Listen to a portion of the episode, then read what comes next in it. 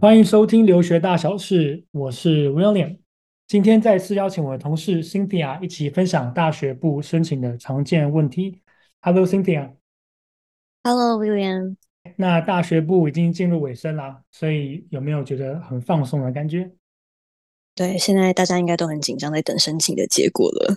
啊，没有错啊。那当然，我们刚过一个呃 EA 的放榜啦，那接下来就是很刺激的是 UC。然后就是四月一号的这个 RD 啊，那不得不说啊，每年的申请都会遇到很特别的问题啊，不管是来自于学生还是家长，那也有可能是因为学校突然今年有申请上的改变，所以我们就需要来及时的更新。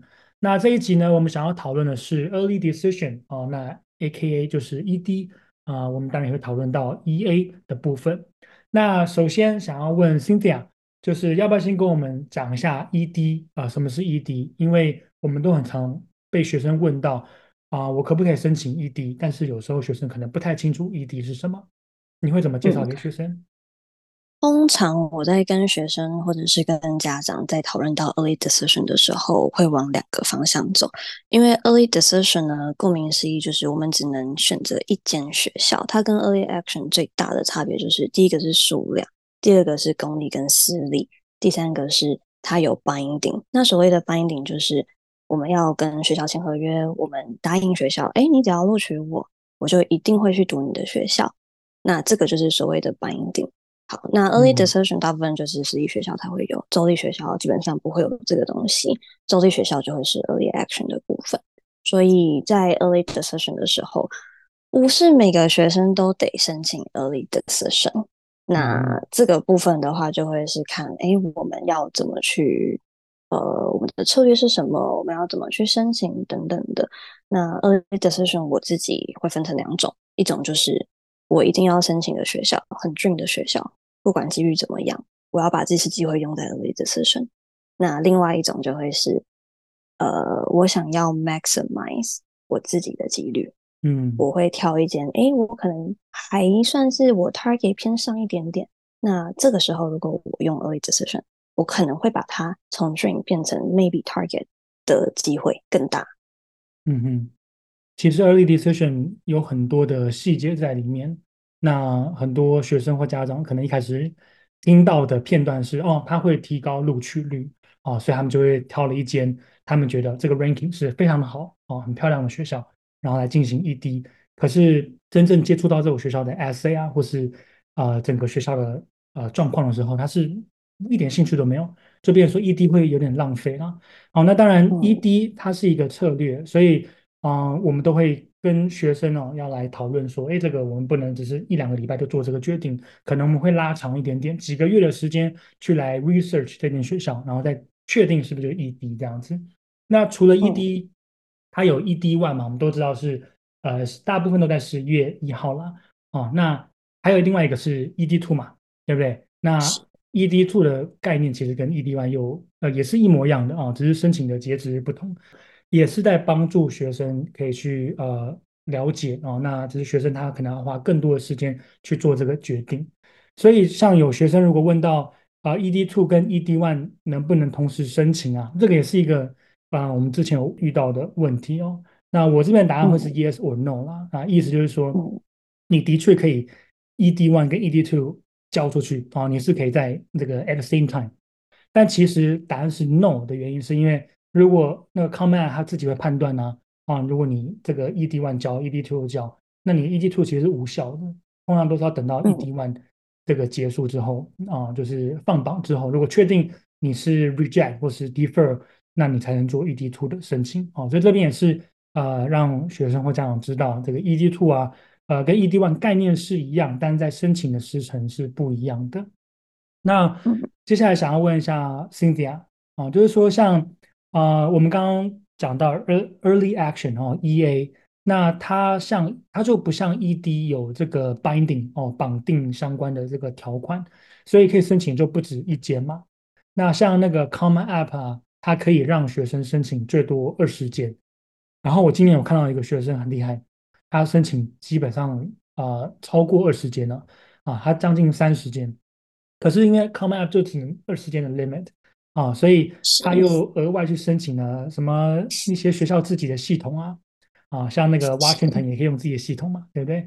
所以他申请平台应该有五六个或甚至更多。那时候我在看他申请的时候，我觉得特别累哦。那当然，呃，有些学生是想要增加啊、哦、maximize 自己的一个几率，那我们也很鼓励哦。那很多 EA 学校，大多就像刚刚 Cynthia 讲的啊、哦，是州立型大学，IED 私立的比较多。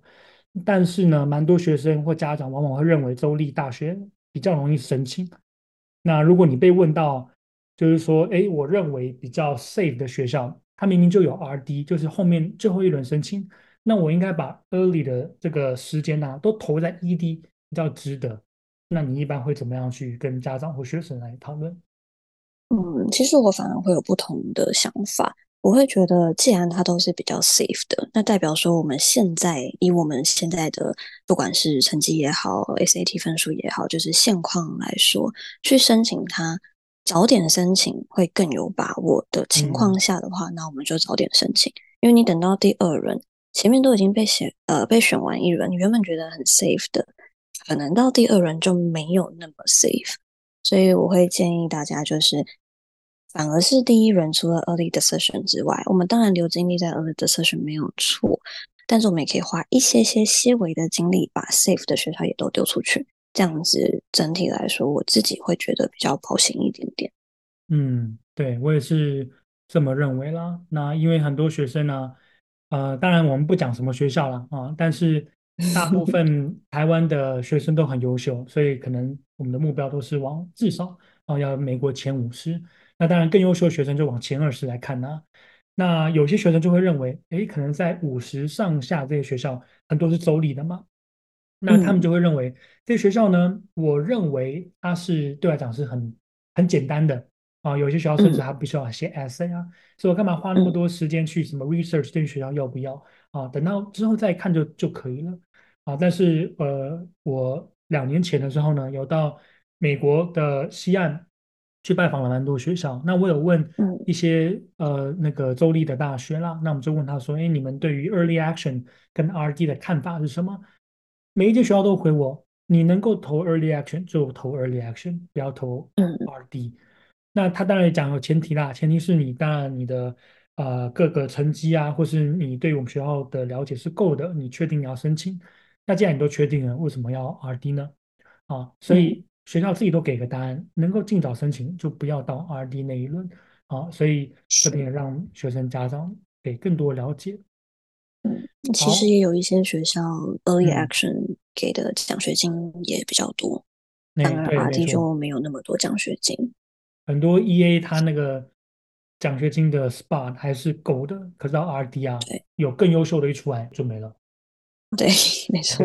所以学生们还是要去争取啊，因为辛苦，我们是这么认为，我们觉得辛苦就是集中在啊、呃、高三一开始，一直集中冲到十一月的一号啊，大家就会开始。放松一下下啊，然后马上呢又来一个这个可能十一月十五的 Washington 啊，然后马上又又来这个 UC，但是至少前面的努力已经够了。那我有遇过学生，他是嗯，可能是因为英文的问题他没有达标，或是他觉得 SAT 可以考再更高一点点。可是因为现在的 S SAT 的政策其实啊 optional 啊，我们是鼓励教，可是 optional 并不会说你今天考到。呃，一五八零跟考到呃一五五零好了啊，或者是一千四百五，就一定有差很大的一个几距。啊，有时候真的差这么大，嗯、也不太可能利用一个月的时间就冲到这么高。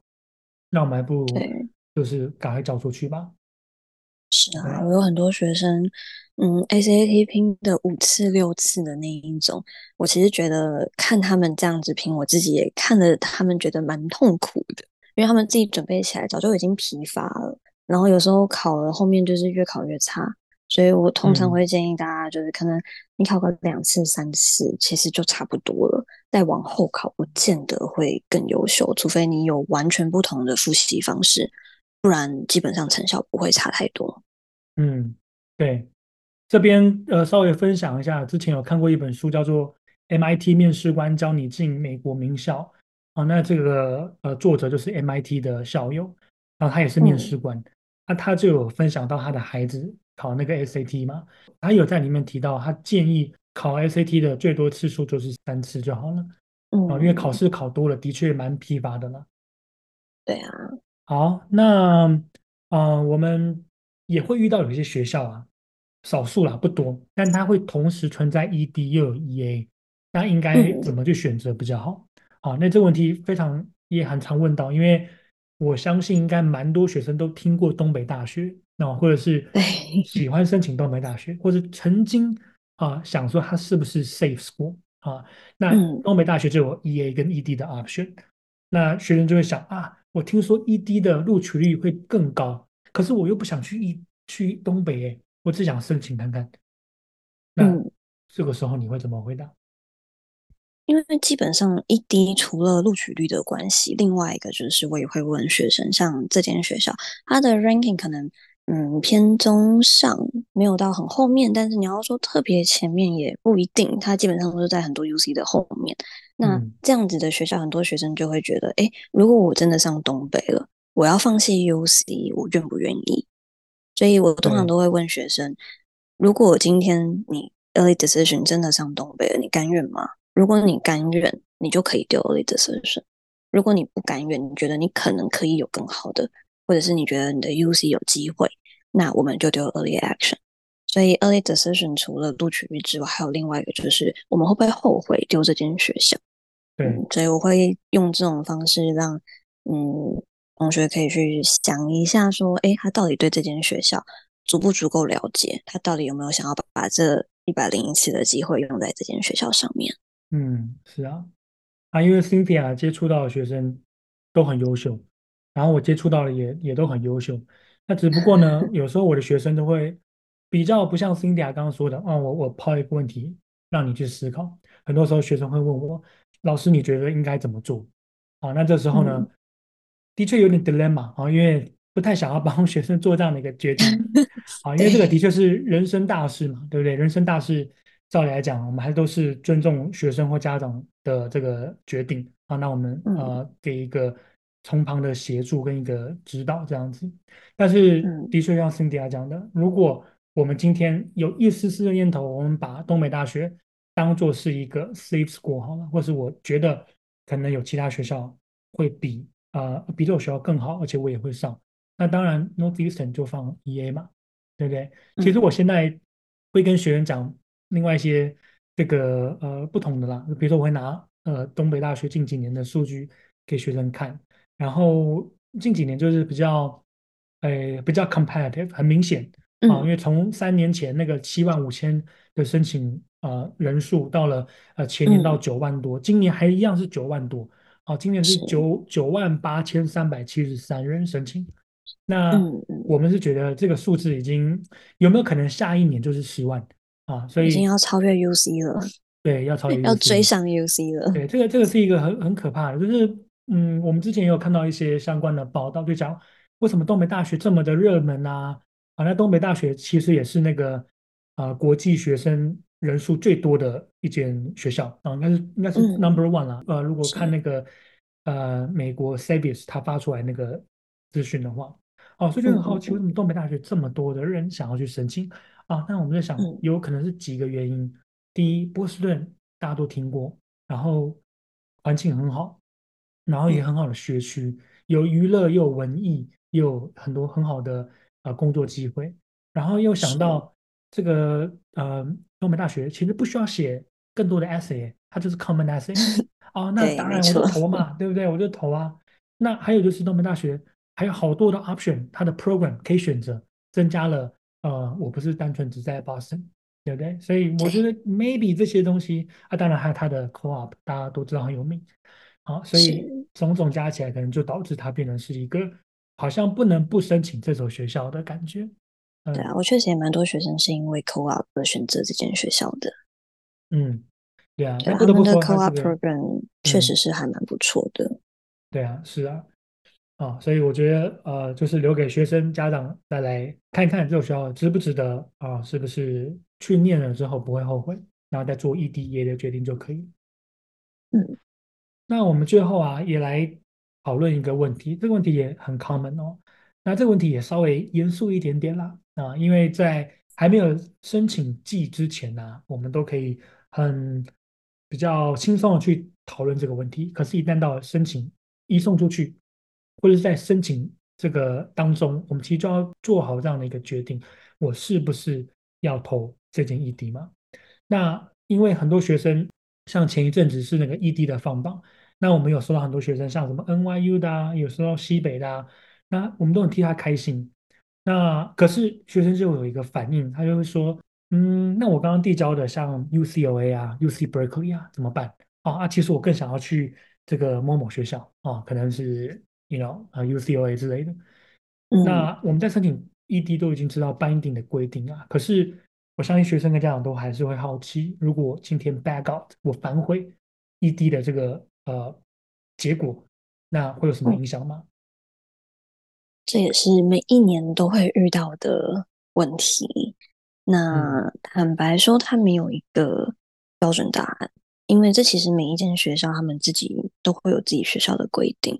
我自己，嗯，前几年去参加 conference 的时候，就有听学校的 admission，当然这也是其中之一间学校他们去讲的，嗯、就是他们其实对这些 binding 的学生，他们其实还是很严肃看待的。这些学生的名字，他们的 data，他们会把它 post 到一个 database 里面。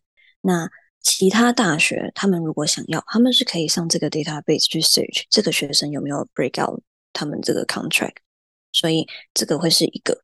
那另外一个，我自己也比较常听到的是，这个会影响到你研究所的申请，除非你这辈子都不再去美国，嗯、你都去别的国家。